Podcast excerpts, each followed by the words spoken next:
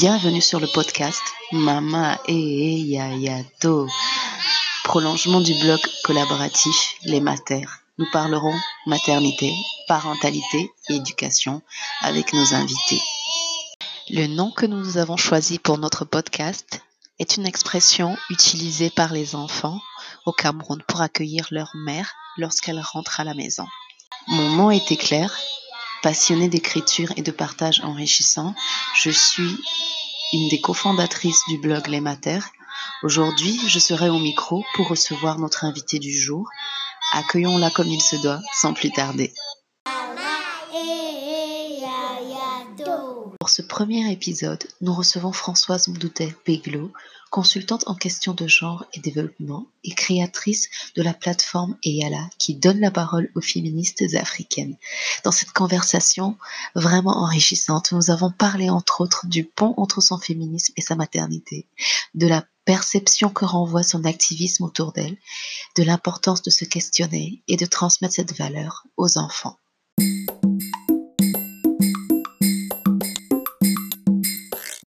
Bonjour Françoise et bienvenue sur notre podcast. Bonjour Téclaire, merci pour l'invitation. Donc, euh, c'est vraiment un plaisir de t'avoir euh, aujourd'hui. Donc, euh, c'est vraiment un plaisir de t'avoir aujourd'hui. Et donc, je, je, vais te laisser te présenter à nos auditeurs et non, nos auditrices d'abord et nos auditeurs. Je vais te laisser te présenter et avec tes propres mots. Oui, donc bonjour, je m'appelle Françoise, j'ai 33 ans, je suis camerounaise et française. Euh, je suis euh, une consultante aujourd'hui travaillant sur euh, les questions de genre et de développement et particulièrement sur les droits des femmes et des filles. et j'ai récemment créé une plateforme en ligne qui s'appelle EYALA. et c'est une plateforme sur laquelle j'explore ce que ça veut vraiment dire aujourd'hui d'être une féministe africaine en, en mais je le fais par le biais de conversations assez intimes avec des femmes, jeunes et moins jeunes, africaines, euh, qui se, vraiment qui se battent pour euh, faire de, de l'égalité entre les hommes et les femmes une vraie réalité sur le continent et dans la diaspora. Mmh, d'accord. Ah, donc, euh, en tout cas, très belle initiative que, que nous suivons de très près et que nous lisons à chaque, à chaque parution. Ah, merci. Très gentil. Donc, euh, et c'est vraiment intéressant justement de, de, donner la parole. Euh, c'est là où on se rejoint vraiment sur, euh, avec l'initiative Les Matères, c'est de donner la parole à, aux, personnes vivant sur le continent, en fait, qui, qui ont une expérience. Je pense que la, la, narration de, de, de, chaque personne est, est différente et c'est bien de pouvoir donner, que chacun puisse justement participer à la conversation. Et euh, donc, euh, justement, dans, dans, cette lancée-là, comment ton, ton, identité, justement, de, de, mère et puis de, féministe euh, arrive à faire le pont qui est entre les deux? comment ça se rejoint? Mmh. c'est une question très intéressante. Effectivement, je ne l'ai pas dit quand je me suis présentée. Euh, euh, je suis mère, effectivement, j'ai deux enfants euh, en bas âge, un garçon et une fille, ce qui est effectivement en tant que, en tant que féministe un challenge très intéressant de part et d'autre. je dirais que mon, ma première identité, vraiment, c'est une identité de femme. et de femme africaine. Et c'est vraiment, c'est vraiment le, le, point de départ de, de comment j'envisage le monde. C'est comme ça que j'envisage le féminisme et c'est aussi comme ça que j'envisage la maternité. Donc, pour moi, euh, contrairement à ce que beaucoup vont dire, euh, on entend beaucoup euh, les gens dire que les féministes sont des personnes qui, qui détestent les hommes et en particulier qui détestent la cellule familiale et qu'on est là pour faire tout sauter et faire une révolution qui se fait contre, contre la cellule familiale. Euh, c'est pas du tout le cas. La plupart des féministes que je connais ont une famille euh, quelle que soit la façon dont cette famille, euh, quels que soient les paramètres dans lesquels cette famille existe, beaucoup d'entre elles sont, sont mariées, euh, sont mères.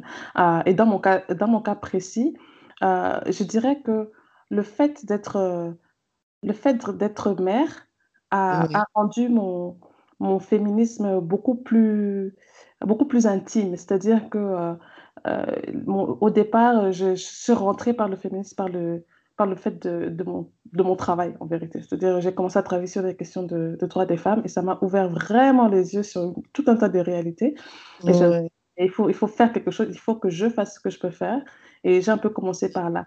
Mais le fait de devenir mère par la suite m'a emmené à, à, un peu euh, me dire, mais en fait, ce que je fais, il s'agit pas, c'est plus intellectuel. Il s'agit du monde et de la société dans laquelle mes enfants vont évoluer. Euh, et j'ai aussi une fille en particulier, donc, euh, et, j'ai quelque chose à faire euh, de, de, très particulier. et puis aussi, j'ai commencé à, à, rendre mon, à penser mon féminisme et à pratiquer mon féminisme en pensant à ce que je transmets à mon fils et à ma fille comme vision de, du monde, quoi. Et, mais de l'autre côté aussi, euh, le fait d'être, d'être féministe, ça me fait aussi envisager la, la maternité d'une certaine façon, c'est-à-dire de vraiment de corriger certaines choses que je ferais de façon euh, un peu euh, non réfléchie et de me dire, non, je ne peux, je peux pas juste faire ça, il y a les enfants qui me regardent, euh, voilà, quand je monte mes meubles Ikea toute seule, euh, de temps en temps, quand c'est lourd, parce que je veux que mes enfants sachent que, bah oui, euh, papa sait pas faire la vaisselle, et puis maman doit monter les meubles Ikea de temps en temps, quoi. j'imagine, j'imagine en fait l'idée étant de, montrer en fait que qu'une femme ne se limite pas à telle ou, ou telle. Si je comprends bien, parce que l'exemple des meubles Ikea qui ne sont pas très évidents à monter, ah, ah, oui, c'est ça, c'est ça. C'est-à-dire, euh, c'est déjà une question de, euh, effectivement, de, de comment, de ce qu'est-ce que les, enfants voient. Parce que moi, je pense qu'au final, on, voilà, on, finit en tant que personne par euh, beaucoup baser la, ce qu'on fait et ce qu'on voit et ce qu'on dit sur ce qu'on a observé dès la petite enfance. Donc, pour moi, j'essaie d'être très, de faire très attention à ce que je montre dans ma pratique quotidienne, quoi. Qu'est-ce que je fais au quotidien euh, Est-ce que je conduis Est-ce que je conduis pas? Est-ce que quand on est tous les deux dans la voiture avec les enfants, c'est toujours monsieur qui conduit? Enfin, Et c'est des petites choses, mais, euh, mais ça, c'est. Ça, ça, ça, a son petit impact euh, parce que ça s'accumule. Mais à côté de ça, il y a aussi beaucoup des conversations que j'ai. c'est des petites choses, mais quand je parle avec les enfants, est-ce que je dis toujours il Est-ce que je dis, je dis souvent elle Est-ce que je dis est-ce que je corrige souvent euh, euh, ben, la grand-mère ou le grand-père quand ils disent Ah, euh, tu vas porter du rose parce que tu es une fille Est-ce que je laisse passer oui. ou non? C'est plein de petites choses. Et aussi, c'est vraiment c'est un, peu bête, hein, mais est-ce que systématiquement, je fais, passer, je fais, je fais d'abord donner des, choses aux garçons avant de donner à la fille parce que c'est aussi le, le, plus grand C'est plein de petites choses. mais c'est clair que je pense que si je n'étais pas aussi euh, aussi, je vais dire aussi féministe, mais clairement, euh, si je si j'avais pas cette euh, pratique du féminisme, cet engagement, cet engagement bah, je pense que je, je, ferais les choses de façon beaucoup plus automatique, en fait. Mmh, d'accord. Là, là, en fait, ça, ça, ça, te pousse quelque part à, à, à faire à chaque fois ton introspection et aussi, c'est comme un, un apprentissage perpétuel, c'est bien ça?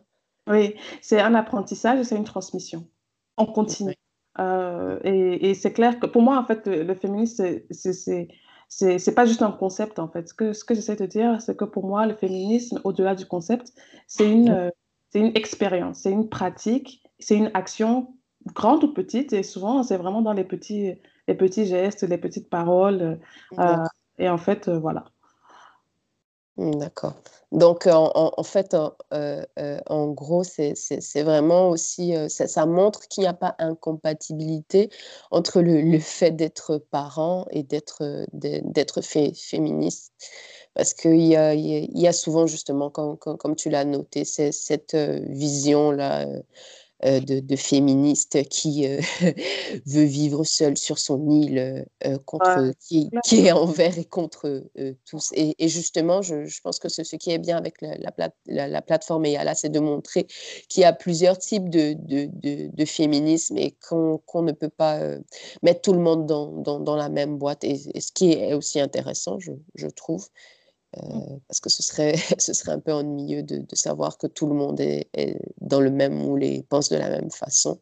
Absolument. Et, Et donc, euh, justement, euh, euh, comment ton, ton, activité, enfin, je, je dirais ton, ton, engagement, est mmh. perçu au sens plus large de, de, la cellule familiale Là, tu parlais notamment des, des grands-parents ou, ou, dans le sens un peu plus, plus, plus large, les oncles, les tantes. Est-ce qu'il y mmh. a souvent des, des, des chocs, justement, par rapport à, la façon dont tu vois les choses et, dont tu, tu souhaites éduquer tes enfants Quand tu parlais notamment de que ce soit euh, les allusions couleurs roses, enfin tout, tout, ce qui est stéréotype et que tu essaies de déconstruire.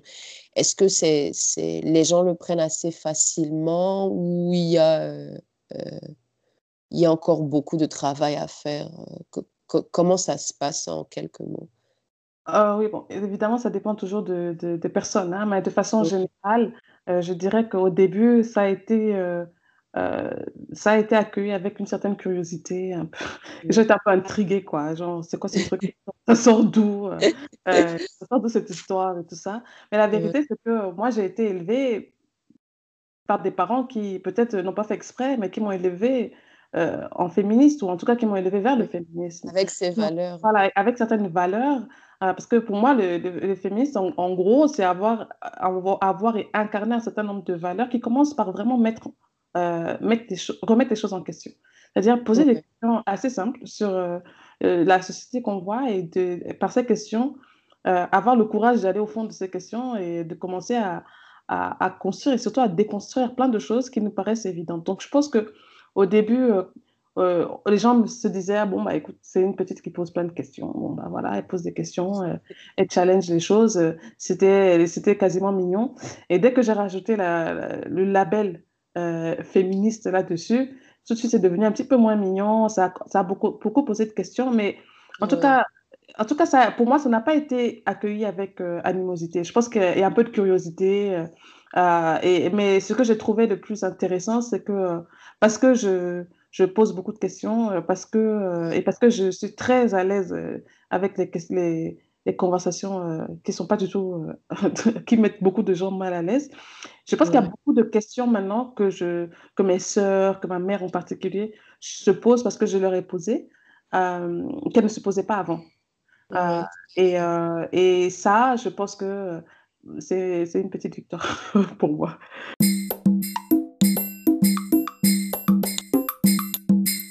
En parlant aussi de, ta consultance sur les questions de genre et de développement. Donc, euh, euh, entre les deux activités, justement, euh, comment ça influence ta vie de famille? Est-ce que au niveau organisationnel, est-ce que des, fois c'est lourd à porter? Comment tu arrives en fait à, justement faire la part des choses? Mmh. Alors, honnêtement, c'est beaucoup plus facile maintenant. Une des raisons pour lesquelles je me suis dirigée vers euh, euh, le format euh, consultante, ce que j'ai fait il y a quelques mois, c'est que jusqu'à il y a, bah, il y a jusqu'au mois de juillet dernier, je travaillais comme je travaillais dans une ONG. Je faisais le même travail, mais dans une ONG, et c'était beaucoup plus, beaucoup, beaucoup, c'était hyper intense. Je sais pas comment expliquer autrement. Énormément de voyages, et parce que c'est pas une activité qu'on fait parce qu'on on veut de l'argent ou, ou c'est pas le genre d'activité qu'on fait et quand on peut se détacher quand on sort du boulot à 18h. D'abord, tu sors du boulot pas à 18h, plutôt vers 21h, euh, tous les soirs. Euh, et, euh, et, et, et, on emmène vraiment ça parce qu'on le fait pas, on le fait pas pour, pour le salaire. On le fait parce qu'on a une vision du monde qu'on essaye de, qu'on essaye d'avoir. Et donc, c'était, c'était, c'est devenu vraiment, c'était devenu quelque chose qui était un vrai un vrai, un vrai défi parce que bah, tous les soirs, il fallait euh, faire une petite euh, négociation. Ce soir, je finis de bosser ou je vois mes enfants. Euh, alors, j'ai la chance énorme de vivre sur le continent, donc de pouvoir avoir bénéficié de, de, façon, enfin, avec, avec les moyens, les, petits moyens que j'ai, de pouvoir quand même avoir de l'aide à la maison, etc. c'est toi qui es responsable des enfants que tu as fait, de leur éducation et tout ça. Pour moi, c'est devenu très difficile de, d'assumer les voyages euh, une à deux, une à deux semaines par mois, euh, euh, de, de, partir tôt, de rentrer tard et finalement de ne pas avoir mes enfants grandir. Honnêtement, ça va quand ils sont bébés, mais il arrive un certain âge où c'est plus, possible. Quoi. Donc pour moi, être consultante, en fait, c'était une façon de me soulager. parce que ça me permettait de choisir mes clients, euh, choisir mes horaires, me dégager du management et tout ça, et en gros faire mon boulot euh, à mes horaires. Comme ça, si je veux le voilà, faire, ton rythme. voilà. Donc à mon rythme. Et ça, pour moi, ça a été euh, le fait d'être consultante, bah, au-delà du fait de, dégager le temps pour mes enfants et de dégager du temps pour des activités comme comme Yala, qui est quelque chose que je voulais vraiment faire, que j'avais jamais le temps de faire, bah, voilà, ça, le fait d'être consultante, ça m'a permis justement de réconcilier euh, ma, euh, vie familiale et puis euh, et ma vie professionnelle. Après, c'est pas tout le monde qui peut se permettre l'entrepreneuriat parce que c'est hyper dur et très stable, quoi, y compris financièrement. Oui, ouais, j'imagine. et effectivement, tu as mentionné tantôt que tes, enfants sont en, bas âge et euh, ça, ça, requiert euh, forcément euh, de, de, de la, enfin, de l'organisation surtout et de pouvoir être présente. Donc, est-ce que c'est c'est un choix qui t'a, comment dire, c'est un choix que qu'en regardant de loin, tu, tu, tu te dis ah j'aurais pu faire euh, procéder de cette façon et continuer euh, mon activité à plein temps. Ou euh, même au niveau comment dire physique tu, tu sens un soulagement ah, clairement bon, vu que j'étais au bout du au bord du burn-out forcément c'est un soulagement je ne vais pas mentir c'est un soulagement est-ce que j'aurais pu continuer? Je pense qu'on peut toujours continuer je pense que euh, c'est un vrai privilège de pouvoir opter pour l'entrepreneuriat. Et je ne veux vraiment pas euh, que les personnes qui écoutent se disent ah, bah, si c'est chaud, euh, je me lance. Quoi. Je veux dire, il y a, c'est, sauter dans le vide sans filet. Sur le plan financier, c'est pas tout le monde qui, qui peut, peut y aller. il faut avoir le soutien, faut avoir le soutien de la personne avec qui on vit, si on avait quelqu'un. Enfin, il y a plein de choses qu'il faut faire pour pouvoir le faire. Donc, c'est un choix que j'ai fait. C'est pas du tout un choix que je regrette pour l'instant. Peut-être que je suis pas encore assez, assez avancée dedans pour voir les conséquences, mais je ne regrette pas du tout, au contraire. Mais je dirais même plus loin et te dire que pour moi, qui voudrait vraiment transmettre certains, certaines valeurs, y compris certaines valeurs féministes à mes enfants, le fait d'être là, c'est essentiel parce que euh, si on n'est pas là, on délègue euh, plein de choses aux enfants. Et quand on, sur ce qui concerne les enfants, à une nounou, quand on a la chance d'avoir des, grands-parents à côté, aux grands-parents, mais la vérité, c'est qu'on peut déléguer, euh, faire à manger, donner à manger, mettre ses enfants en pyjama. On peut même peut-être déléguer un ou deux câlins. Mais qui répond aux questions? Euh, quand, quand euh, qui répond aux questions euh, et comment on répond aux questions parce que les questions elles arrivent hein. pourquoi pourquoi pourquoi pourquoi pourquoi les filles elles ont pas de zizi il y a, y a plein de questions que les gens posent que les enfants posent et la façon dont les, les, parents la nounou etc répondent on les entend ça a une influence sur et nous les questions on les a pas entendues donc on sait pas. Donc pour moi en fait c'était aussi un choix qui me permettait d'être plus à l'aise dans la, dans la transmission de ce que je voudrais transmettre à mes enfants, finalement. Et, et, justement, par, rapport à ça, est-ce que tu, tu, tu, tu, vois la différence dans, dans l'interaction que tes enfants ont avec d'autres enfants par rapport à leur interprétation, à ce que tu leur, tu, tu leur transmets? Est-ce que euh, euh, c'est vrai qu'ils sont encore très jeunes, mais c'est l'âge euh, aussi où euh, euh, il y, a, y, a les premières interactions avec les, les amis. Est-ce que tu, tu, tu sens cet impact-là Si on revient notamment au niveau de la couleur, ou même parfois ça, ça, peut être sur les poupées, les jouets, il y a plein de stéréotypes à, à déconstruire. Est-ce que tu, tu, tu sens cet impact-là déjà visible entre les, les échanges avec leurs petits camarades? Ah, bah, c'est encore trop tôt. Vrai pour... que mes petits, non, c'est pas trop tôt parce que j'observe. Mais déjà, le fait que je sois là pour observer, ça me permet de voir la différence déjà. Euh, et euh, donc, clairement, euh, des fois, je, je vois, j'ai des petites victoires. Quand je vois mon fils qui dit Mais non, je, mais si, je tu peux jouer avec du rose. C'est même si je suis garçon, je peux avec du rose et tout ça. Bon, voilà. Mais c'est clair que, voilà, c'est où je me dis Allez, bien joué voilà. Mais ce que j'observe le plus fréquemment, c'est plutôt euh, une tension. C'est-à-dire une tension, une contradiction entre, ce qu'ils apprennent à la maison et ce qu'ils entendent à l'extérieur. Euh, voilà, on leur dit ce qu'on veut à la maison, on leur dit tu peux jouer avec des poupées, mais on leur dit aussi, tu vois, tu peux jouer avec des filles. Ou à ma fille, on leur dit tu peux jouer avec des garçons, enfin ce genre de choses. Et arrivé à l'école, ce qu'ils observent dès qu'on sort de la maison, bah, c'est un peu différent. C'est que les autres enfants ne réagissent pas toujours de la même façon. De la même façon. et donc, et donc ça, ça, amène beaucoup de questions. Et, et pour l'instant, je sens plus la contradiction euh, qui est là. Et clairement, bah, déjà, le fait que je puisse le voir, parce que je suis présente pour le voir, ça me permet d'anticiper certaines choses ou de, de, corriger certaines choses que je, je les entends dire. Euh, euh, donc, je sens plutôt une différence de ce côté-là. Mais vraiment, donc pour le dire, ça fait, ça fait à peu près six mois que je, je suis, je suis là, dans, dans cette situation-là. Donc, peut-être on en reparle dans un an, je t'en dirai plus. D'accord, bah, on, remettra le, couvert dans un an. Le rendez-vous est pris. Avec plaisir. Donc, euh, oui, euh, euh, justement, c'est vraiment intéressant d'explorer ce sujet-là parce que sur, les matières, on, parle de parentalité, on parle aussi d'éducation mmh et de, de l'importance de la transmission. Et ce, ce, qu'on perçoit avec Eyala, c'est aussi ça, c'est l'importance de, la transmission. Et qu'est-ce que tu aimerais en fait que, que, que, les petites filles apprennent? Qu'est-ce que tu penses qui est important de transmettre aux petites filles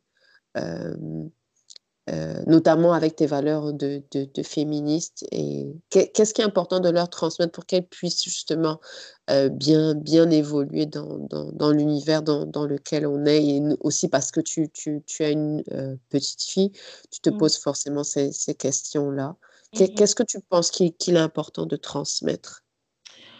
Moi, je pense que si, si je devais dire juste une chose, parce qu'il y a plein de choses qu'on doit transmettre, mais si je devais dire juste une chose, ce serait que euh, c'est bien dire non seulement que c'est c'est pas mauvais de se questionner le, le, monde dans lequel elles vivent, euh, euh, mais que c'est même encouragé.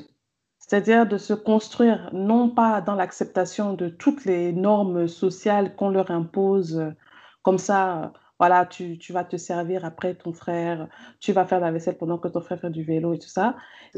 non seulement euh, ne pas les accepter, de, les avaler tout cru, mais aussi vraiment questionner. Euh, et, et, pour moi, euh, j'essaie vraiment de transmettre ça à mes filles, mais aussi à mes nièces, etc., en leur disant, mais posez des questions. Ou alors, souvent, quand elles ne posent pas la question, je leur explique pourquoi. donc, la conséquence de ça, c'est que j'ai des enfants qui me qui me pose plein de questions. Et mais surtout qui répondent. Parce que j'encourage en fait. Poser des questions, tu n'es pas d'accord, tu réponds et tout ça. En même temps, tu as envie de dire à tes enfants, bon maintenant, c'est comme ça parce que j'ai dit que c'est comme ça. Donc c'est un peu, des fois, voilà, il faut un peu... Euh, euh, en fait, il faut assumer jusqu'au bout. C'est-à-dire qu'aujourd'hui, maintenant, je me retrouve à avoir des conversations sans fin sur des sujets. Euh, vrai débat avec des enfants avec un enfant de 5 ans, alors que voilà, euh, il n'y a pas de débat là. Quand Les pourquoi qui n'en finissent pas? Exactement. Euh, mais euh, pour moi, c'est vraiment un mal nécessaire parce que pour moi, ce que j'essaie vraiment de, de, de, transmettre à mes enfants, c'est que tout se questionne. Tout s'accepte, mais on ne peut pas accepter sans réfléchir. Donc, je, je les. Et je pense que vraiment pour moi, en tout cas dans mon cas, je suis j'ai vraiment embrassé le féminisme quand j'ai commencé à, à, poser des questions. Et en fait, tu sais, c'est quand, quand, tu as un pull en laine là, et il y a un petit bout qui, un petit bout qui commence à, à, sortir. Tu tires dessus, tu poses les questions. Et pour moi, c'est la même chose. Tu tires, tu tires, tu tires. Si tu vas jusqu'au bout, tu n'as plus de pull. tout le pull, il a disparu. Tu as juste un long pull dans la main. tu as plein de fils, mais tu n'as plus de pour moi, c'est la même chose. C'est poser des questions, tricoter, euh, déconstruire, euh, et pour, pour pouvoir vraiment questionner. Et, et c'est OK et c'est encouragé.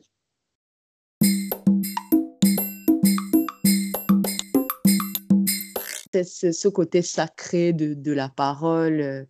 Euh bon, ce, qui est bien parce que la, la parole engage, mais, mais c'est bien de déconstruire ça, euh, surtout dans nos communautés, pour, pour qu'on puisse en fait même réparer des blessures antérieures, que ce soit, bon, forcément pas ton expérience, mais dans d'autres expériences de témoignages qu'on a pu recevoir aussi.